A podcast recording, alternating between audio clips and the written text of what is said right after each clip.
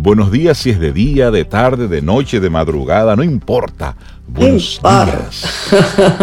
Buenos días para ti, Rey, me encanta tu ánimo. Cintia, buenos días, Laurita y los amigos Camino al Sol oyentes que ya están con nosotros. Buenos días para todos, para todas. Buenos días, soy Rey Laura y buenos días a los amigos Caminar Solo Oyentes. Feliz miércoles 24 de febrero, ya como decía Rey. Así que feliz por reencontrarnos otra vez todos. Todos, todos, todos. pase de lista. Un buen pase de lista, sí, y que hay que comenzar a hacer el inventario con uno mismo. Cerebro, presente, corazón, bombeando riñones haciendo lo suyo y tú comienzas estómago listo eso y tú comienzas a ir pasando lista poco a poco y en ese mismo ánimo te vas dando eh, bueno, pues te vas, te vas dando ánimo, te vas dando fuerza, te vas dando energía. Tenemos un día por delante que pinta bonito, pintará tan interesante como tú así lo propongas. Y hoy queremos tempranito eh, conectar con, con el tema propuesto para hoy. Alegrarse por el bien del otro. Hoy vamos a conectar con, con eso que le está sucediendo al vecino, al amigo, al compañero, al familiar y preguntarle de manera sincera, ven acá, tú me dijiste en una ocasión que estabas en un plan, ¿cómo va eso? sí, Rey, eso va maravilloso, eso, tú lo celebras. E interesarte de manera honesta, auténtica. Es decir, con ese deseo de que, de que al otro le vaya bien, porque ¿saben cuál es el secreto en, esta, en esto que llamamos vida? En la medida en que a todos en tu entorno les va bien, a ti también te va bien. Sí, es una energía que se genera. Claro. Eso es así, yo creo eso. Aquel que dijo que solamente yo, yo quiero que me vaya bien a mí. No, no, no, no, no. A ti chévere, pero que le vaya bien a los demás. Porque en esa medida a ti también te irá bien. Y ese es el concepto de, de comunidad, de sociedad, colaboración y todo eso, pero es ahí. Pensemos, bien común. pensemos en el bien común, claro que sí. Así es que ese es el tema que te proponemos hoy, alegrarse por el bien del otro. Ay, sí. sí, me encanta mucho ese tema. Celebrar lo bueno, celebrar a tu gente, celebrar las cosas buenas que le pasan a los tuyos. Óyeme, celebrarle lo que le pasa a tu competencia. Si tu competencia le va bien, crea las bases para una mejor competencia, para una mejor industria. Sube la barra, súbela tú también. Además que el que le vaya bien la competencia te, motiva a ti y te obliga a hacer Y te dice que es posible. A hacerlo mejor, porque hay que caerle atrás. Tú sabes que esto me, recuerda, sin que suene como una como un spoiler, pero de los episodios finales de, The Vikings que llegan a una isla. En dos barcos llegan un grupo de personas a una isla y se, dividen la, la, isla. Yo me quedo aquí, yo me quedo aquí, pero ahí no hay de nada. Supuestamente ellos llegaron a Groenlandia, pero ahí no hay de nada. Y un día... Hielo. Ahí lo que hay es, sí, y mucha lucha, y frío, y, y hambre, porque no hay comida, es decir, no hay de nada. Y un día, en la mañana, oh, aparece una ballena varada en la orilla de la playa. Y la persona a la que le, estaba asignado ese pedazo de tierra, bueno, pues él dice, no, espérense, la ballena cayó en mi lado, por lo tanto, la ballena es mía. Y le dicen, pero mi querido, todos tenemos hambre. Tú no te vas a comer una ballena. No te vas a comer esa ballena. Y él dice, pues miren, la ballena es mía y se acabó. Ustedes supieron, estoy hablando de Vikings, ¿verdad? Ahí se dieron con se Lo se lo comieron a él. No, él quedó vivo, pero quedó ah. él vivo solo con una ballena en una isla, solo completamente y a veces así nosotros asumimos la vida. No es que yo lo quiero todo para mí. No, pero que mira que no, es que, que tú no lo vas a necesitar todo, no importa. Es que lo es mío. todo, es mío. Y a veces vamos así por la vida, queriéndolo absolutamente todo. Mejor que se pierda y no compartirlo con otros. Ese tipo de pensamientos desde forma lógica son pensamientos muy dañinos, pero hay mucha gente que nosotros constantemente los vemos así. La cantidad de casos de corrupción que vemos es gente que lo quiere todo. Cuando ves a una persona que tiene en su fortuna miles de millones y tú dices, pero por Dios, ¿cuántas vidas va a necesitar para consumir todo esto? Y quieren más. Y quieren este negocio, y el otro, y el otro, y lo quieren absolutamente todo. Dices, pero hermano, pero ¿hasta dónde? Entonces, vamos convirtiendo este mundo en que unos pocos lo tienen absolutamente todo y luego la gran mayoría son los que no tienen nada. Es para que pensemos en ese concepto. Así es que hoy vamos a alegrarnos por el bien del otro. Hoy resiste la tentación de hablar de tus proyectos. Y hoy llama y pregunta por los proyectos del otro. Escucha, escucha, con el corazón y alégrate, celebra. Exactamente. Esa es la invitación que te queremos hacer en el día de hoy. Es miércoles, mitad de semana, 24 de febrero, una fecha preciosa, 24 de febrero. Suena bonito. Sí, suena bonito. Mira, el 24 de febrero fue el día que yo decidí unirme a World Voices formalmente. 24 de febrero. 24 de febrero yo me uno a World Voices en el año 2006. Ay, Dios mío, ya tiene muy presente esa fecha. Asusto. Ah, pues no, tú sabes, tú sabes que tengo memoria, o sea, está ahí, yo no lo, yo no lo quiero guardar, está ahí. Hay que tenerle cuidado a Cintia, como dicen, hay que tenerle cuidado con esa memoria. No, hombre, no, no, no, no, pero sí, sí, sí. De que formalmente y full time entro a formar parte del equipo de Felicitaciones para ti entonces, Cintia, y a todas las personas que estén de cumpleaños hoy también felicitarlo.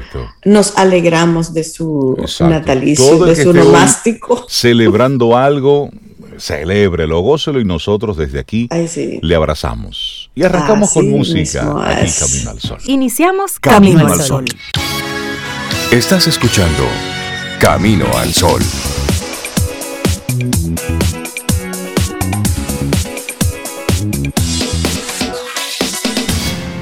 En Camino al Sol, la reflexión del día.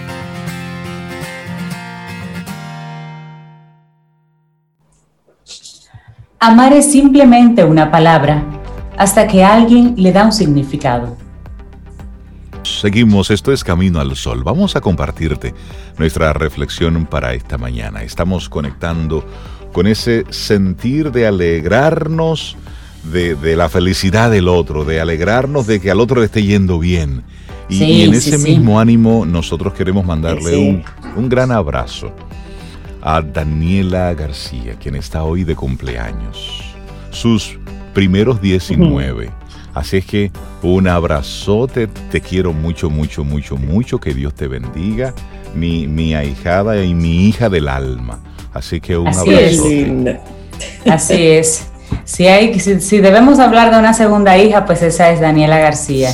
Así que Dani, desde aquí, nuestra querida y hermosa futura detective, porque eso es lo que estudia. Sí, ella, ella estudia, ella estudia para ser la detective García. Bueno, y esa es otra historia. Pero sí, un alma muy hermosa, una, una niña eterna, un corazón hermosísimo y que de verdad desde aquí queremos que construya una vida feliz. Para ella, sea la construcción de una vida bonita y feliz. Ese es el mejor regalo que, tú puedes tener en, la vida, tener una vida bonita y feliz. Y vamos entonces a dedicarle esta reflexión, la importancia de compartir la felicidad. Y me gusta esto porque nos conecta con, sentimientos buenos. ¿Sabes cuál es la importancia de compartir la felicidad con los demás? Somos seres altruistas por naturaleza y compartir nos trae beneficios psicológicos. Y es que nuestra naturaleza nos empuja a eso, de manera natural, nos lleva hacia el altruismo. Y lo demuestra el hecho de que cuanto más ayudamos a los otros, mejor nos sentimos. El altruismo, el bienestar, todo eso se retroalimenta hasta tal punto que es la cooperación y no la competición lo que nos ha hecho evolucionar como especie. Actuar sin esperar nada a cambio, ser conscientes de los gestos de los demás nos hará a todos más felices. Ay, sí. Y ser altruista significa ser sensible a las necesidades de los demás y ayudar al prójimo sin que forzosamente se nos haya pedido y sin esperar reconocimiento ¿eh? o una contrapartida. Ciertos pesimistas suelen ver la cara negativa. Ayudo a los demás porque espero a cambio bienestar y placer e incluso una recompensa de parte de la persona a quien he ayudado, que me corresponderá algún día, o eso confío, o de la sociedad que me va a admirar. Esa es la cara de un pesimista. Esto existe sin duda, pero no tan a menudo. Y quizás se confunden las motivaciones y las consecuencias. Que el altruismo provoque admiración y reconocimiento es una evidencia, pero no solo existe por eso. ¿eh? Y una pregunta, Cintia. ¿Por qué es fundamental compartir la felicidad con los demás? Qué maravillosa pregunta. Bueno, la supervivencia y el éxito de la humanidad se deben a que somos una especie social, capaz de comportamientos de colaboración y ayuda mutua, aunque en estos días no se vea mucho. Pero sí, los trabajos evolucionistas contemporáneos confirman que son las capacidades de cooperación y el altruismo, mucho más que la tendencia a competir, las responsables del éxito de las especies animales, entre ellas la nuestra. El altruismo interviene también en la supervivencia del planeta. Sin la preocupación por las generaciones futuras, podríamos perfectamente devastar nuestro entorno natural. En definitiva, no estamos hablando de un concepto dulce de la psicología positiva que nos sirve para endulzar nuestra cotidianidad. Nuestra capacidad para el altruismo está profundamente enraizada en el cerebro, una infinidad de investigaciones han demostrado con claridad que estamos programados natural y genéticamente para el altruismo y que somos alérgicos al sufrimiento de los demás y a la injusticia. ¿Oyeron eso? Está instaurado en nuestro cerebro. Sí, y por esta razón la naturaleza, la evolución han establecido mecanismos para reforzar esta tendencia y sobre todo un vínculo estrecho y de doble sentido entre altruismo y bienestar. Pero hablemos un poco de, cómo es eso de que el altruismo está en los genes. Trabajos ya antiguos muestran que el simple hecho de ser invitado a un trozo de pastel o de encontrar una moneda nos incita a ayudar más a las personas con las que nos cruzamos a continuación. Un estudio reciente ha explorado incluso los comportamientos de ayuda y las donaciones.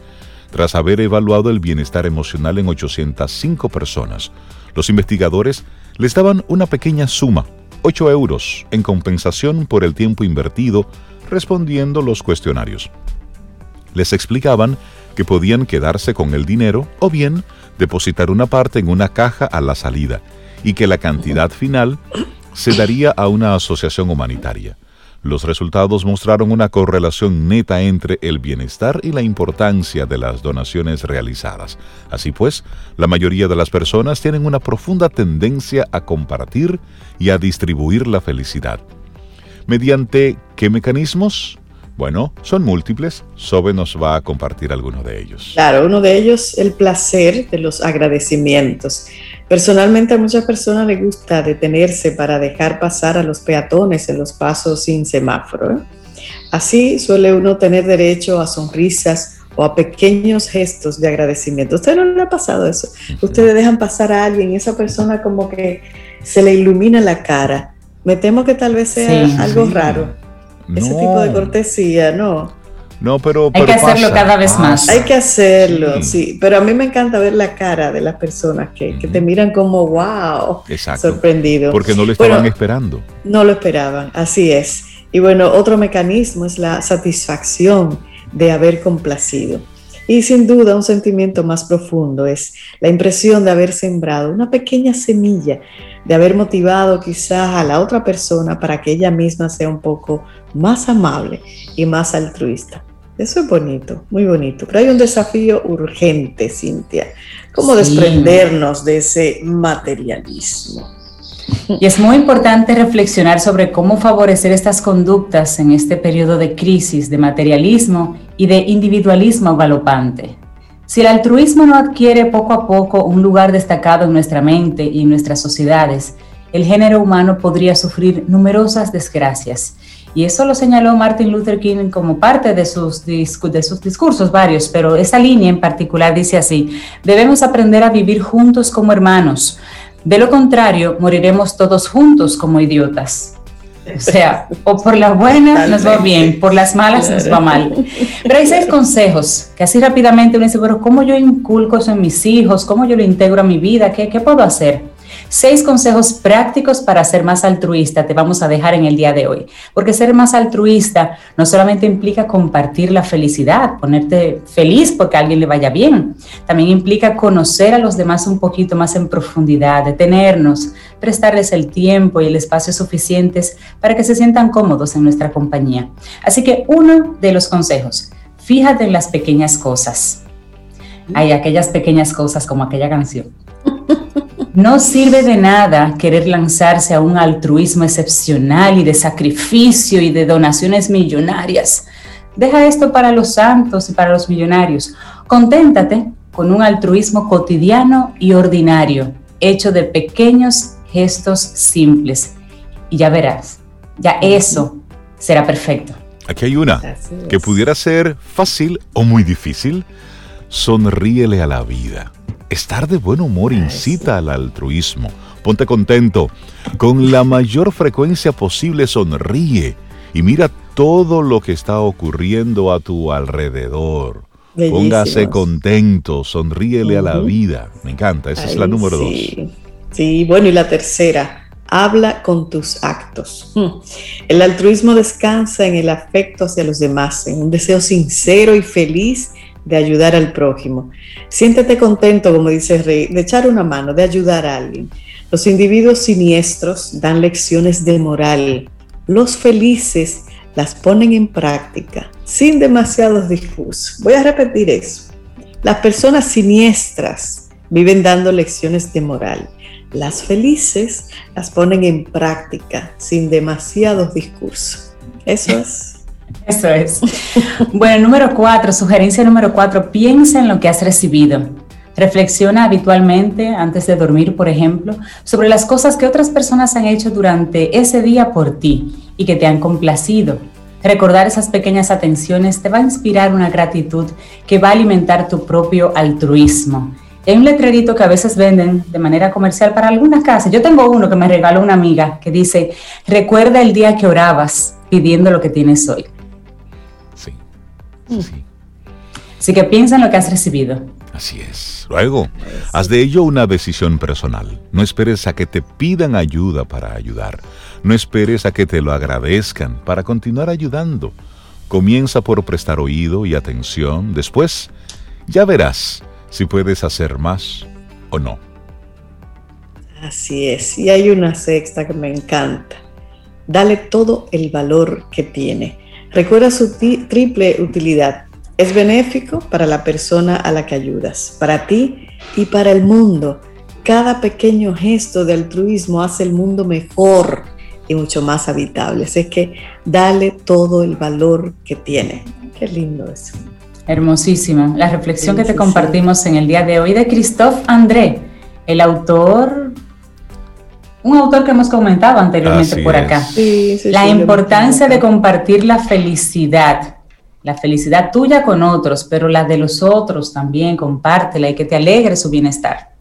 Esa es la reflexión que te compartimos aquí en Camino al Sol. Hacemos una pausa, retornamos en breve con nosotros.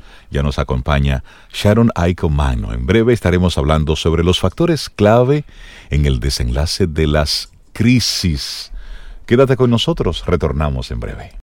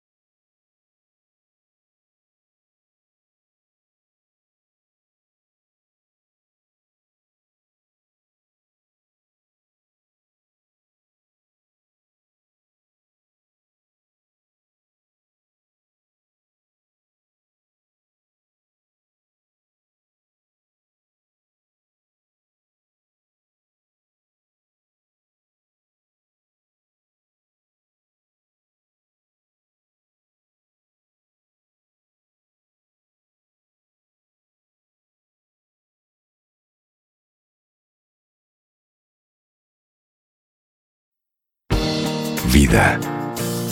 Música. Noticia. Entretenimiento. Camino al sol.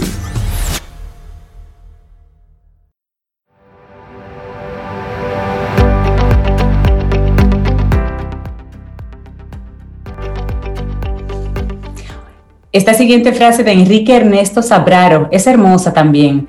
Dice, cuando llueve comparto mi paraguas. Si no tengo paraguas, comparto la lluvia. Ay, me encanta eso. Bellísimo, me gusta. Pero comparto, comparto, es la intención. 7.51 minutos, seguimos avanzando. Esto es Camino al Sol.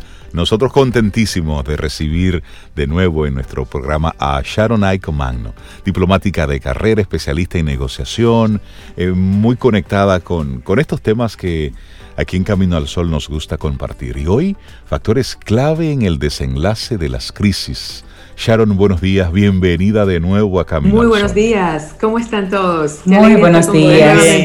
Igualmente para nosotros, Sharon. Bueno, hoy nos traes una ah. propuesta bien interesante. ¿eh? Sí, yo entiendo que sí, es bien interesante, sobre todo bajo la luz de las diferentes situaciones que hemos vivido en el año 2020 y todavía nos queda por vivir el resto del año. Lo que hemos llamado crisis, ¿no? que interesante también es analizarlas bajo la luz de la forma en que lo entienden otras personas, sobre todo estudiosos de la historia, eh, quienes lo pueden extrapolar a casos no solamente de Estado, de país, sino también al caso personal. Entonces, bueno, traigo hoy algo interesante. Espero que les guste. claro que sí, desde ya. cuando hablamos de, crisis, eh, siempre nos, nos situamos en términos personales o cuando hablamos de países, quedamos conectados con crisis económica, crisis social. Pero, ¿qué tanto se parece una crisis personal a una crisis en un país o en un continente, en un área? Es, es, es fascinante el paralelismo que se puede hacer entre los diferentes factores que podemos utilizar para analizar las crisis personales y las crisis de los estados-nación. Y de hecho, el más reciente libro del historiador y analista político, además abocado de, los temas de sostenibilidad y medio ambiente, el señor Jared Diamond, que ha tenido libros extraordinarios. El último se llama Upheaval en inglés, que se traduce agitación. Y en ese libro, Rey justamente hace ese análisis de cuáles son los factores que más impactan los desenlaces de las crisis, tanto a nivel individual como a nivel de Estado-Nación. Y después de muchos análisis, él concluye que con 12 factores, quizás algunos de esos se parecen, pero en principio con 12 factores, podemos entender y analizar las crisis a nivel individual y las crisis a nivel de un Estado-Nación. En ese libro él explora, analiza, estudia, hace investigaciones bien profundas respecto a siete países, algunos de ellos desarrollados, otros en desarrollo, y analiza históricamente cómo ellos han atravesado las crisis, cómo han salido de las crisis y qué podrían hacer en el caso futuro de presentarse nuevas crisis, entre otras la que estamos viviendo actualmente. Entonces puede a través de esos análisis anticipar, prever, posibles cursos de acción por parte de las, de las naciones. Lo interesante es que en los primeros capítulos él presenta estos 12 factores. A mí me, resultó bien interesante, porque no lo había visto hasta ahora, cómo se puede hacer esa extrapolación entre, entre crisis a nivel individual, nuestras crisis emocionales, las crisis que pasamos a nivel económico, con la pareja, en la familia, en el trabajo, que hemos discutido tanto, y, cómo esto también en términos de factores clave para extrapolar es, perfectamente llevado con un paralelismo perfecto. Así que bueno, vamos a compartir esos 12 factores brevemente y después me gustaría compartir, si me lo permiten, el, caso de Japón. Él estudia siete países y yo quisiera comentar brevemente algunas de, los, de las conclusiones a las que llega Diamond en el caso particular de Japón, quizás comentar algunos tips o hitos que definen a Japón en términos de su gestión de crisis. Y en el futuro esperamos que muy pronto tengamos una oportunidad para extrapolar también estos 12 factores, que los vamos a analizar hoy a la luz de la, de la forma en que lo manejó Japón, llevarlos también aquí a República Dominicana. Buenísimo. A ver cómo se ha manejado históricamente y cómo lo podemos manejar en el futuro. ¿Qué les parece? Excelente. excelente. Muy bien. Pues los 12 factores, fíjense, son bien, bien interesantes. El primero es reconocer que estamos en crisis. Entonces, veámoslo tanto personal como a nivel de Estado-Nación. Se trata, por supuesto, a nivel de Estado, el concepto de consenso nacional en que estamos en una situación de crisis. El número dos, aceptación de los niveles de responsabilidad, propios o del Estado priorizar cuáles son los problemas que tenemos que tratar o atender, porque habrá un sinnúmero de situaciones, ¿no? Cuando hay una crisis, sin duda que se presenta a nivel de síntomas, muchísimos factores, muchísimos elementos, pero otro elemento clave es priorizar a qué me voy a dedicar para resolver esta situación. El cuarto es buscar obtener ayuda material o financiera en el caso de los países, cómo podemos conseguir eh, préstamos o financiamiento internacional, Banco Mundial, Fondo Monetario, etcétera. El número cinco es utilizar modelos o referentes. En el caso de las personas, conseguir guías, referentes que nos puedan ayudar, iluminar un poco nuestro transitar por esa crisis. En el caso de las naciones, pues también observar cómo otras naciones han experimentado esas crisis o similares crisis. La número seis, a nivel individual, le llama Diamond Autoconfianza o Fortaleza Emocional que en el caso de las naciones es el concepto de identidad nacional, de patriotismo, de ese concepto de sentirnos orgullosos de ser de un, determinado país. El número seis es hacer una autoevaluación honesta. Qué interesante este punto. A mí me mm. resulta fascinante porque creo que tanto las empresas como las personas a veces nos cuesta ser honestos respecto a lo que, a lo que estamos experimentando y por eso la ayuda externa cuando interviene a observar de manera más objetiva, neutral, es, es sin duda muy, muy, muy positiva para empezar a resolver ese problema. Así que bueno, autoevaluación honesta. Eh, el número 8, la experiencia de otras crisis personales anteriores, es decir, la memoria de cómo hemos resuelto en el pasado situaciones probablemente similares. En el caso de los países, por supuesto, el estudio de la historia. El número nueve, paciencia, la habilidad para tolerar incertidumbre, ambigüedad y fracaso. En el caso de las naciones, cómo nosotros gestionamos los fracasos a nivel nacional, de políticas, de, implementación de estrategias que quizás no son tan efectivas como se prevé cuando se anunciaron en la campaña. el número 10, sí, el número 10, tener una personalidad flexible. Interesante que, que Diamond habla de personalidad flexible, tener la habilidad de adaptarse que igualmente en el caso de las naciones él define flexibilidad nacional, la capacidad para reinventarnos a nivel de estrategia. El número 11, valores fundamentales individuales como la honestidad, la religión, los vínculos con la familia. Y en el caso de las naciones, bueno, sin duda la constitución, el rol de las instituciones políticas y económicas, el rol de los líderes, el papel que tienen los líderes en las naciones. Allí se refiere ese punto 11 a los valores. Y por último, el número 12 es el factor de contar o no con limitaciones o condiciones personales particulares, problemas o responsabilidades. Por ejemplo, no es igual una persona que se enfrenta a una crisis teniendo una red de contactos familiares a una persona que está solita.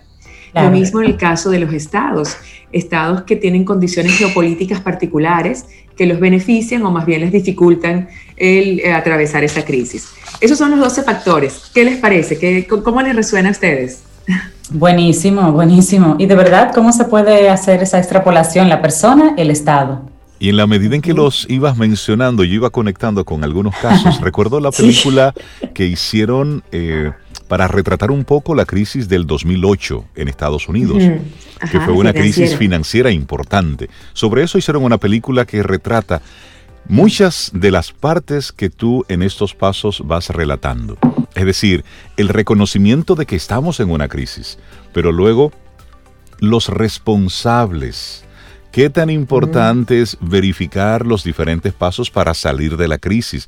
Y recuerdo que en ese caso en particular, cuando el gobierno dio dinero, los que recibieron esos dineros se fueron de rumba y pachanga. Es decir, todavía no habían entendido que estaban en una crisis financiera importante. Así es. Y cómo eso se lo gozaron. Que sí, que. Entonces, esto es cíclico y a veces vemos a una persona desde fuera que está en una crisis personal, pero hasta que esa persona no entiende, no asume que sí, estoy en una crisis y esto debo revisarlo, no pasa nada.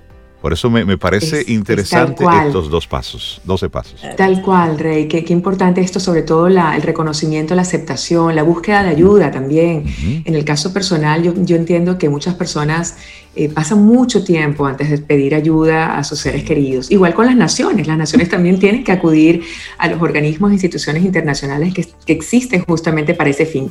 Brevemente, brevemente les comparto algunos puntos respecto a Japón que analizó Diamond en su libro para que después hagamos este mismo ejercicio con República Dominicana. Japón está, según el Foro Económico Mundial, dentro de las 10 naciones en términos de competitividad global. ¿Saben en qué lugar está Japón eh, dentro de esos 10 y dentro de esos 200 y pico de países que tenemos en el mundo? ¿Cuál es la posición? ¿Cuál es la posición? ¿Cuál? a ver, a ver, a ver. Ni, idea. Está de número 3, señoras y señores. y es un país así de pequeñito. De número 3, recientemente desplazado por China, porque por muchos años ha estado por, en número 2, después de Estados Unidos. Sin embargo, recientemente la, productividad de China se ha elevado a nivel, bueno, en todo sentido, y ha desplazado a Japón a la posición número 3. Pero rápidamente, en el nivel económico, cosas fascinantes de escuchar. El, la inflación, Cintia, ¿qué piensas que puede ser la inflación de Japón? Un porcentaje del 1 al 100. ¿Cuál puede ser? La inflación, pero eso ni sale en las noticias, la inflación de Japón. No, no. eso ni es, eso, como era en el 40, Sharon, más o menos por ahí. Sí, bueno, la inflación es menos 0,98%. Por menos. empleo es 2%. El número de patentes eh, producidas, presentadas por ciudadanos a nivel internacional comparativo es estar en la posición número uno por encima de Estados Unidos. Por otro lado, el gasto militar de Japón con relación a su, a su Producto Interno Bruto comparado también con otros países es 1%. Y si lo comparamos con Estados Unidos y China, es nada. Nada. Es nada. y qué interesante esa reflexión respecto al tema militar. Pero el más maravilloso gasto o inversión al que quiero hoy eh, hacer eh, un llamado a la reflexión es la inversión en investigación y desarrollo. Es el más alto del mundo por encima de Estados Unidos, por encima de muchos países del norte de Europa es 3.26% de su, de su Producto Interno Bruto, el más alto del mundo y es el que sin duda impulsa la innovación. Claro, y eso, eso se refleja en las patentes que tienen. Por supuesto. Es una relación directa. Totalmente. Así es. Y bueno, en términos de capital humano, cultura, ambiente, eh, es fascinante los números. Y rápidamente creo que también alineado con lo que ustedes comentaban sobre el altruismo, el hace sentirnos felices porque los demás también lo están y logran lo que quieren. Qué interesante es el nivel de cooperación en Japón desde el punto de vista de capital humano. Una población de 126 millones de, habitantes en un espacio tan reducido, tan denso, porque dos tercios del territorio japonés es montaña, con lo cual se concentra en un tercio del territorio 126 millones. O sea que si no cooperan, imagínense, no es fácil. La esperanza de vida en Japón es la más alta del mundo. 80 años para los hombres, 86 para las mujeres es la tercera nación más igualitaria en términos de distribución de ingresos, solamente detrás de Dinamarca y Suecia. Es decir, no existen clases sociales. Allí todo el mundo es relativamente igual en términos de, de, capacidad económica. Sin embargo, el término de estatus social sí se determina por un elemento, la educación. No tiene que ver ni con herencia, ni con el networking o las relaciones públicas o qué tan cerca estoy de los políticos. Mm. que, todos tienen las mismas oportunidades de entrar a la mejor escuela que, le, que les interese. Justamente, Sobeida, qué bueno que, que, comentas eso. Una de las prácticas eh, más reconocidas en términos de, de educación en Japón es que se ha tomado la decisión de que en las zonas rurales de Japón, en la parte de montaña, donde hay, eh, digamos que más dificultades económicas, los colegios tienen un mayor número de maestros y menor número de alumnos justamente para minimizar las posibles desigualdades que podrían surgir en términos de educación. Entonces, ese tema de alfabetización y los niveles educativos en las zonas más difíciles está atendida estratégicamente para que la educación sea de acceso libre para todos. De hecho, no es obligatoria la educación, y la alfabetización y el acceso tanto a primaria como secundaria y universidades del 100%. Y yo, escucho, yo escucho a, Sharon hablar y, no puedo evitar eh, que mis ojos se vayan a, uno de los titulares del, del día de hoy, donde los diputados, los honorables diputados, defienden sus bancas de lotería Es decir, tenemos diputados que son propietarios, dueños de emporios, de bancas de loterías. Y lo están defendiendo con una fiereza, cual si fuera eh, algo muy importante. Y cuando tú estás apostando precisamente a eso, eh, eso es una invitación a que a la ignorancia, al desconocimiento, a una baja escolaridad, porque cuando tú estás vendiendo un número con la esperanza de que ahí vas a dar el gran golpe, estás basando tu esperanza de vida en el azar. Totalmente. En el azar, no en, tu control, en, la tu experiencia, en tu disciplina, en y no está esa responsabilidad individual. En nuestro país, tú sales a cualquier carretera y tenemos una banca de lotería de cualquiera. Hay aquí hay todas las cantidades del mundo. Cada... Por cierto, tengo unos numeritos aquí, Rey. No sé si me pueden comprar uno. Qué terrible. Más que colmados aquí hay. Entonces, es, es increíble el contraste cuando tú tienes que la cabeza que debe velar por los demás, lo que está haciendo es vendiendo números. Por Dios. E, ese es un contraste que espero nuestra próxima conversación. Lo vamos, a, lo vamos a conversar así es. El último punto solamente en términos de cultura y, y ambiente. En términos de cultura, bueno, creo que es algo que todos los occidentales sabemos, la limpieza el sentido de responsabilidad por el entorno y desde, los, desde pequeñitos los niños ¿no? están siendo educados para que en el colegio sean responsables por, por limpiar. Esto, esto me parece fascinante. La seguridad y las bajas tasas de criminalidad. En Japón eso es prácticamente inexistente. Las presiones tienen, tienen unas cuantas personas, pero es mínimo comparado con los niveles de presos a nivel global. Y por, por último, las tensiones étnicas son bajas. Bueno, evidentemente porque hay mucha homogeneidad a nivel de, razas ¿no? en Japón. Eso lo vamos a analizar quizás después. En términos de ambiente, la productividad agrícola japonesa es maravillosa. Bueno, por varios aspectos. Uno por el tema clima, por la posición que tiene a nivel de, del, punto ¿no? del planeta en el que se encuentran las lluvias. Y eso hace que a nivel de ambiente también tenga unas condiciones espectaculares. Entonces vemos cómo eh, desde el punto de vista económico, capital humano, cultura, ambiente, hay tantas cosas positivas en Japón. Y esto podemos analizar entonces después, en, otra ocasión, cómo ha salido Japón de las crisis, fundamentalmente dos, la restauración Meiji, cuando se occidentaliza Japón, y por supuesto después de la Segunda Guerra Mundial con las bombas atómicas. Esas dos experiencias y cómo Japón lo ha manejado es fascinante, fascinante. Y vamos entonces después a extrapolar estos 12 factores la experiencia de Japón y verlo a la luz de cómo se podría manejar crisis en República Dominicana. Así que dejamos eso para la curiosidad de nuestros Camino al Sol oyentes en la próxima oportunidad.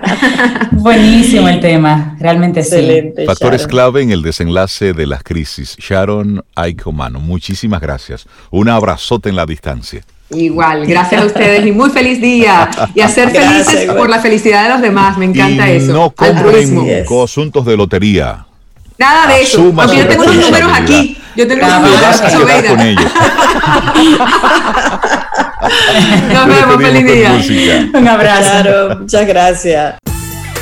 Ten un buen día, un buen despertar. Hola. Esto es Camino al Sol. Camino al Sol.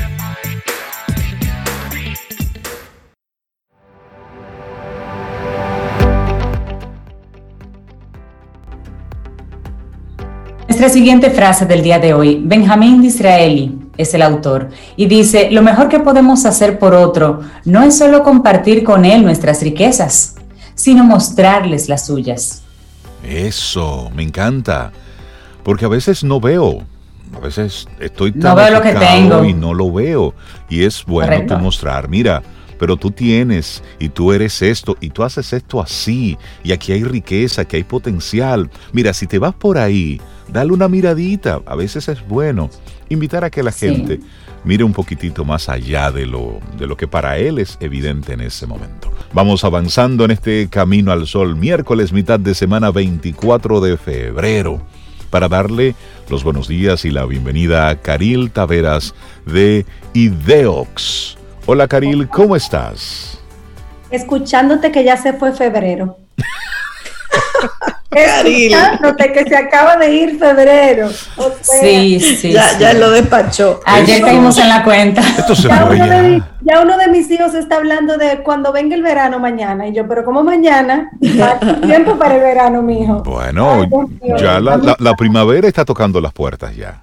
Ay, Así sí. es, pero el frío que no se vaya, por favor. Vamos a Está muy agradable, está muy agradable. Mira, Caril, y este tema que nos traes en el día de hoy, un concepto reinventado, el street Bueno. marketing. Les decía fuera de micrófonos que realmente ese es un concepto que existe hace muchos años, pero que lo hemos rescatado y ahora le hemos dado ese concepto interesante tipo vintage, que de repente lo vintage es como el new modern, ¿verdad? Lo nuevo, lo moderno. Y bueno, nuestros amigos los millennials les encantan las cosas que los ponen a ellos en el centro. Así que el street marketing o marketing callejero, en buen castellano, es algo que realmente venimos utilizando con muchísima incidencia desde los 80. En los 80, bueno, tenemos un autor que lanza un libro sobre guerra de marketing de guerrillas y pone en boga en 1986 estos conceptos de sacar las marcas de sus entornos naturales del mass media por lo costoso que pudiera llegar a ser para cualquier marca y colocarlos en lugares no habituales donde pueda tener un contacto con el consumidor o con el cliente de una manera completamente diferente.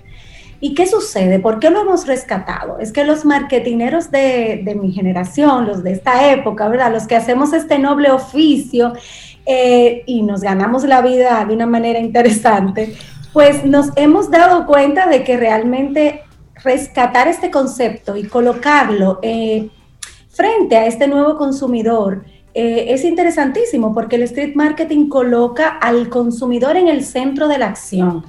Les pregunto, ¿alguna vez han estado en alguna ciudad donde la parada de los autobuses, esos asientos donde las personas eh, están esperando que el autobús venga, se convierta en esos asientos de los roller coasters?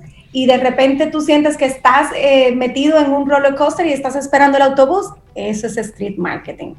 Uno muy famoso es las papas de una gran cadena de comida rápida que tiene una cajita roja y una, eh, unos, arcos dorados en el centro. Colocaron una gran avenida de los Estados Unidos, la, la cajita de las papas pintadas en el mismísimo centro y el paso de cebra para los peatones son las papas saliendo de la cajita de papa. Eso es street marketing. Y ustedes se, Mm. se di- se dirán, pero bueno, algo como tan simple y de repente está eh, tan en boga en este tiempo. Hablemos de estas nuevas generaciones y de las anteriores.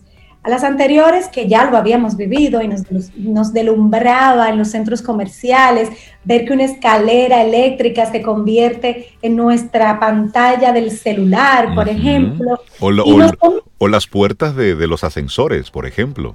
Tienen una Sí. experiencia para, el, para el consumidor. Bueno, al final, esto lo que busca es deslumbrar, conectar y hacer que hablemos de las marcas, porque se lo contamos a la gente. Entonces, ¿quién es mejor que los millennials para viralizar cualquiera de estos conceptos? Y es por eso que el street marketing ha regresado con muchísimo auge. ¿Por qué? Porque están aprovechando estas grandes marcas y las que se atreven a hacerlo, están aprovechando toda esa conducta de viralización de los millennials para promover que cualquier iniciativa puntual en la calle, el marketing callejero, se vaya al lugar donde todos soñamos estar, las redes sociales de forma viral. Estos conceptos, como yo les decía, ya eran muy usados en el pasado y lo que estamos haciendo es rescatando y remozando y colocando en las manos de este nuevo consumidor pues todas estas ideas, apoyándonos de su capacidad de viralizar de forma extraordinaria cualquier cosa, ya sea que les guste o que no les guste. Una de las grandes marcas que están haciendo marketing callejero de una manera extraordinaria, no necesariamente eh, Positiva. Del, todo, del todo correcto, Ok. es Netflix. Netflix utiliza eh, las vallas, utiliza los andenes de los, de, las, de los trenes en las ciudades donde hay trenes, ¿verdad? Para colocar algún tipo de comunicación sobre sus nuevas series. Por ejemplo, eh, estuvimos viendo que en países de América Latina, cuando lanzaron la serie Narcos, que hablaba de la vida de Pablo Escobar, pues eh, todo la lanzaron en la época em, de diciembre y el gran cartel decía, oh, Blanca Navidad. Y sabemos a qué se estaba refiriendo con Blanca Navidad. Entonces estaba como tirando de la lengua, por así decirlo, de aquellos que se ponían en contacto con esta comunicación. ¿Para qué? Para generar eso. Un grupo a favor de que le encanta y lo comenta y otro grupo en contra de que qué nocivo. Indignados. Sí, entonces todos los que estamos en desacuerdo también y se comienza a convertir en viral. ¿Qué buscan con esto? Buscan pues generar conversación en torno a la marca, no les importa si es positiva o negativa, pero en conversación en torno a su marca y sobre todo en torno a la serie, porque están buscando subir la audiencia de su serie. Entonces, aunque ya conocemos que Netflix es muy famosa haciendo este tipo de cosas, ya esperamos sus nuevos estrenos de grandes impactos, a ver qué nos va a traer en el marketing callejero. En el pasado, cuando nosotros hacíamos marketing callejero, eran cupones, eran volantes. ¿Alguna vez te entregaron un volante, Sobeida, en el supermercado? Volante así de eso que se para la gente Sí. Un millón de volantes. Sí, claro. Sí, no solo en el súper, en cualquier lado te entregan. mi primer empleo, yo tenía 12 años, 12, 1, 2, 12. Y fue en una Semana Santa que la empresa donde trabajaba mi hermana necesitaba volantear un tema en unos supermercados y mi hermana dijo, ah, pero mi hermanita da perfectamente para eso. Y yo volanteé en un supermercado. Entonces, desde entonces ya se hacía este tipo de marketing callejero.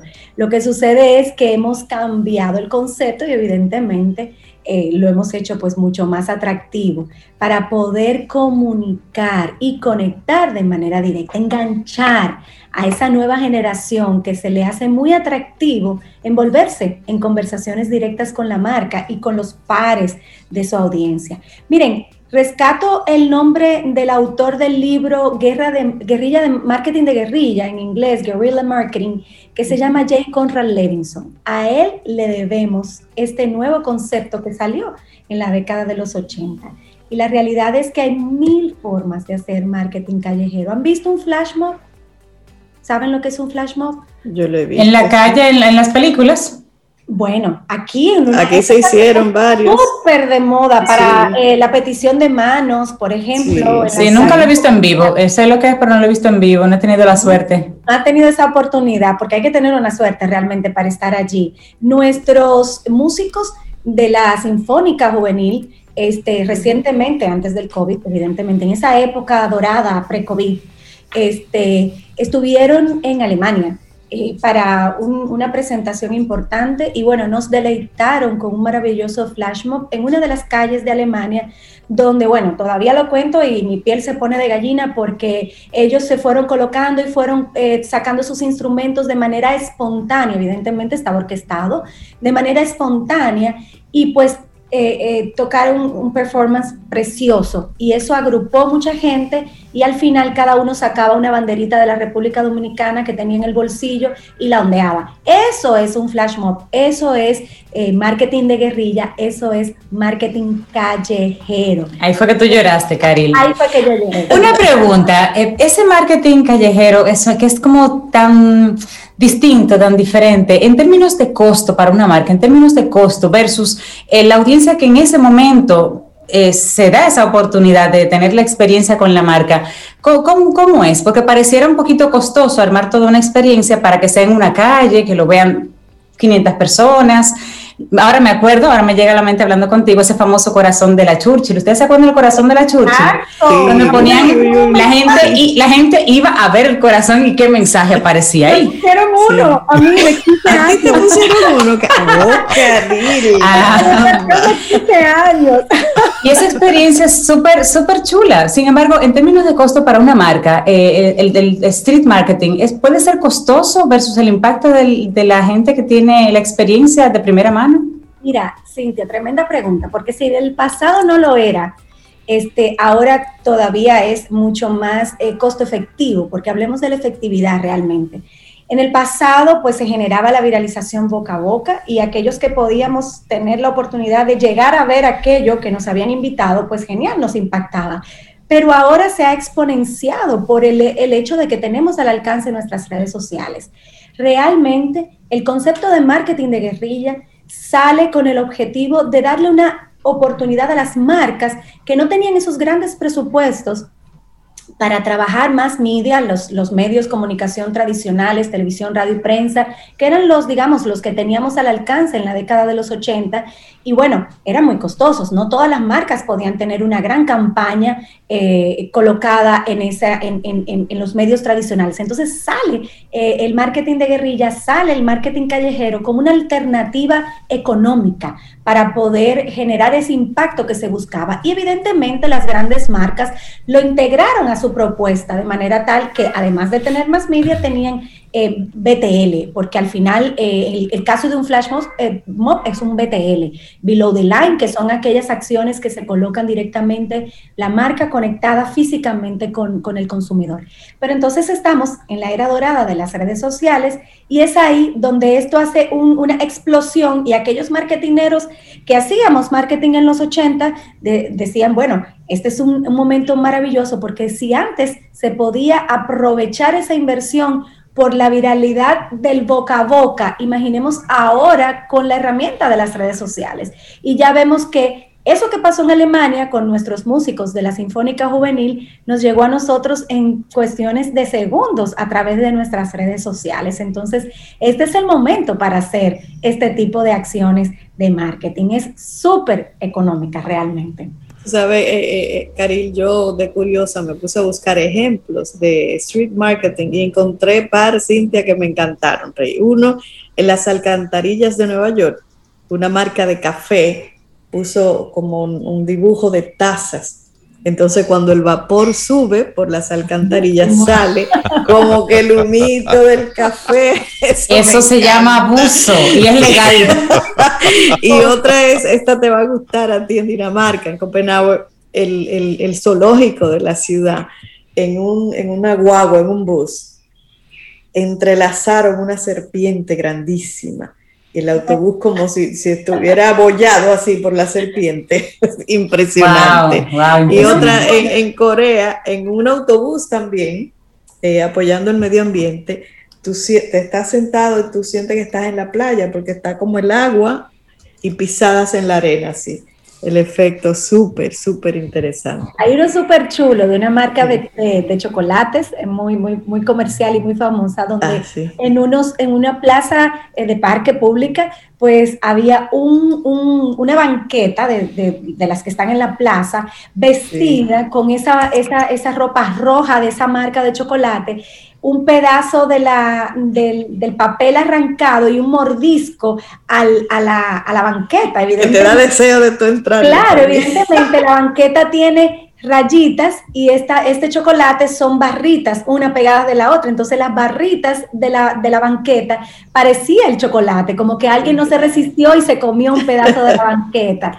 O sea, eh, es eso, es ponernos a hablar de las marcas. Miren, y ustedes se preguntarán, Carili, ¿por qué estamos sacando eh, conceptos de baúles, desempolvándolos y colocándolos nuevamente eh, al alcance de las marcas? Y es que definitivamente hay que aprovechar pues las herramientas que los tiempos nos proveen. Y las redes sociales son una tremenda excusa para, para viralizar estos temas que aquí estamos intentando explicarle a nuestra audiencia por radio cómo luce eso, definitivamente, así como hizo Sobeida, sé que muchos van a entrar a buscar ideas de street marketing. Sí, pero aquí tenemos en las guaguas que van hacia el sur los letreros que tienen en la parte de atrás.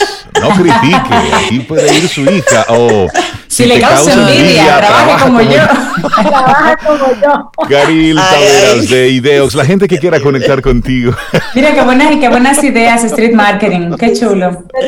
Bueno, a mí me encanta eso. Para conectar con nosotros pueden entrar directamente a nuestras redes sociales o a nuestra web que los va a llevar también a las redes sociales www.ideox.net. Miren, El mundo post-COVID va a ser muy retador y, eso ya lo sabemos, sobre todo para las marcas. Por eso es que nos estamos reinventando y estamos buscando la manera de sacar conceptos que fueron muy exitosos y empatarlos con eh, los aires que traen los nuevos tiempos. Así que mucho le agradecemos a, a nuestros amigos los millennials que nos han puesto muy creativos y nos han hecho sacar eh, pues aquellas ideas que, nos divertían muchísimo en una época. Yo hice marketing desde, no desde los 80, porque realmente yo estaba todavía en el colegio, pero sí desde los 90. Y la verdad es que mi experiencia en el mundo de las agencias de publicidad y de manejar marcas locales e internacionales era muy divertida, con lo cual poder vivir esa experiencia nuevamente. Eh, con la excusa de que las redes sociales nos va a regalar esa viralidad, me traen muy buenos recuerdos. Así que qué bueno haber hablado con ustedes de este tema en el día de hoy. Gracias a ti por traerlo. Gracias a ti, Caribe. Sí, sí, sí. Bueno, pues te despedimos con música, hoy.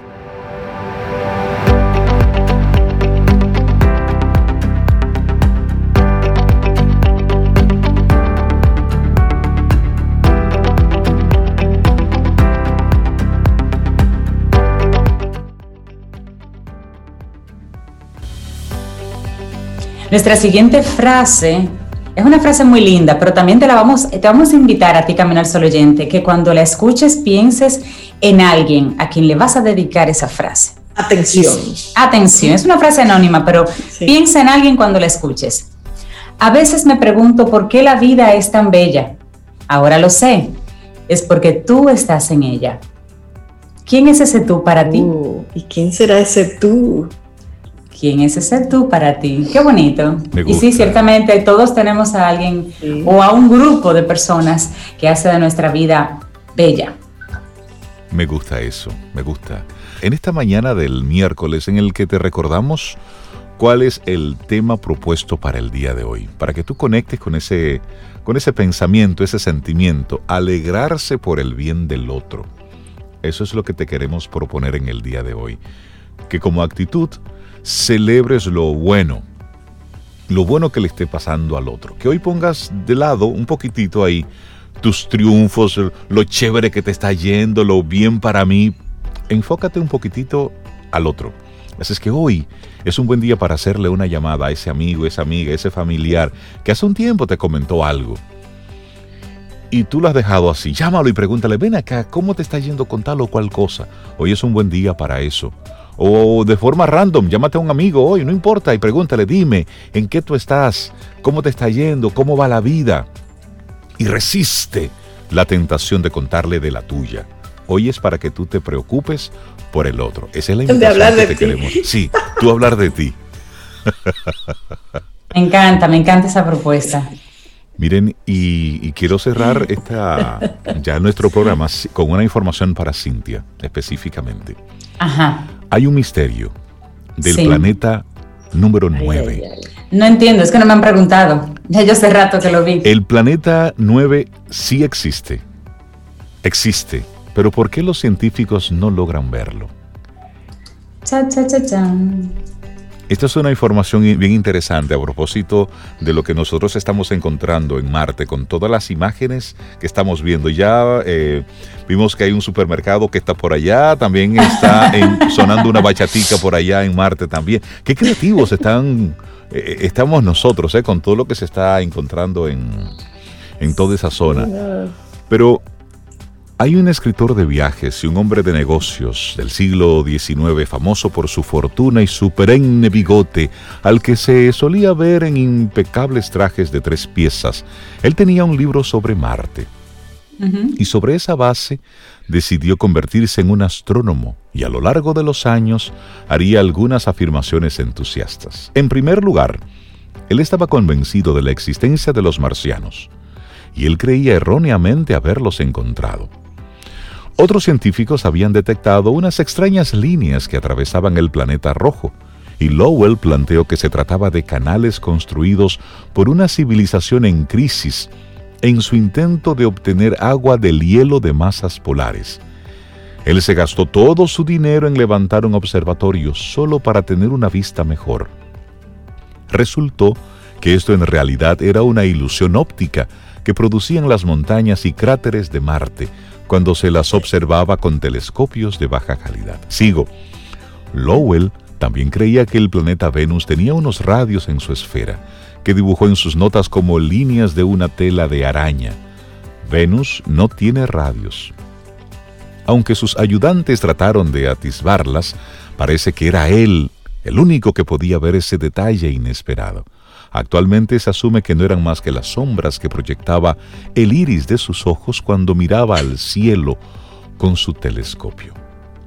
Pero por encima de todo lo demás, Lowell estaba decidido a encontrar el noveno planeta del sistema solar, un hipotético planeta X, al que entonces se atribuían fenómenos como las órbitas erráticas de los planetas desconocidos más alejados del Sol, los colosos de hielo azul Urano y Neptuno.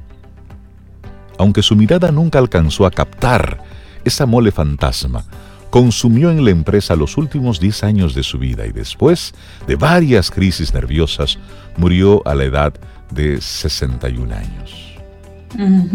Este Jovencito.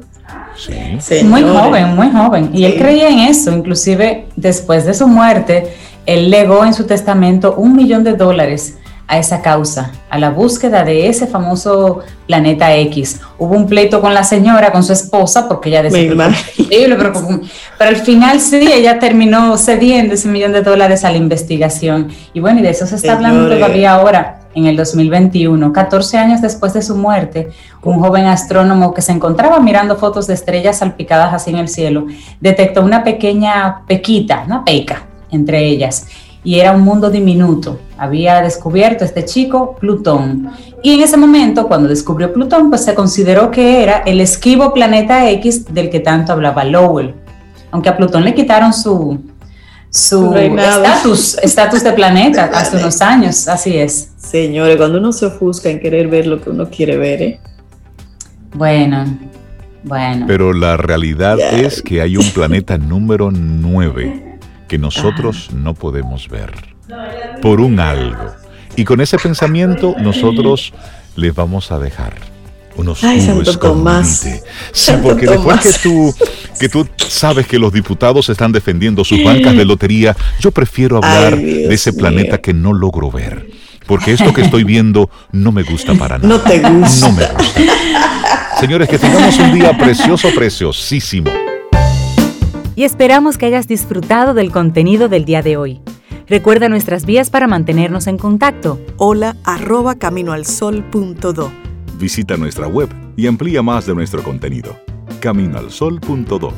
Hasta, una, próxima, edición. Y pásala bien.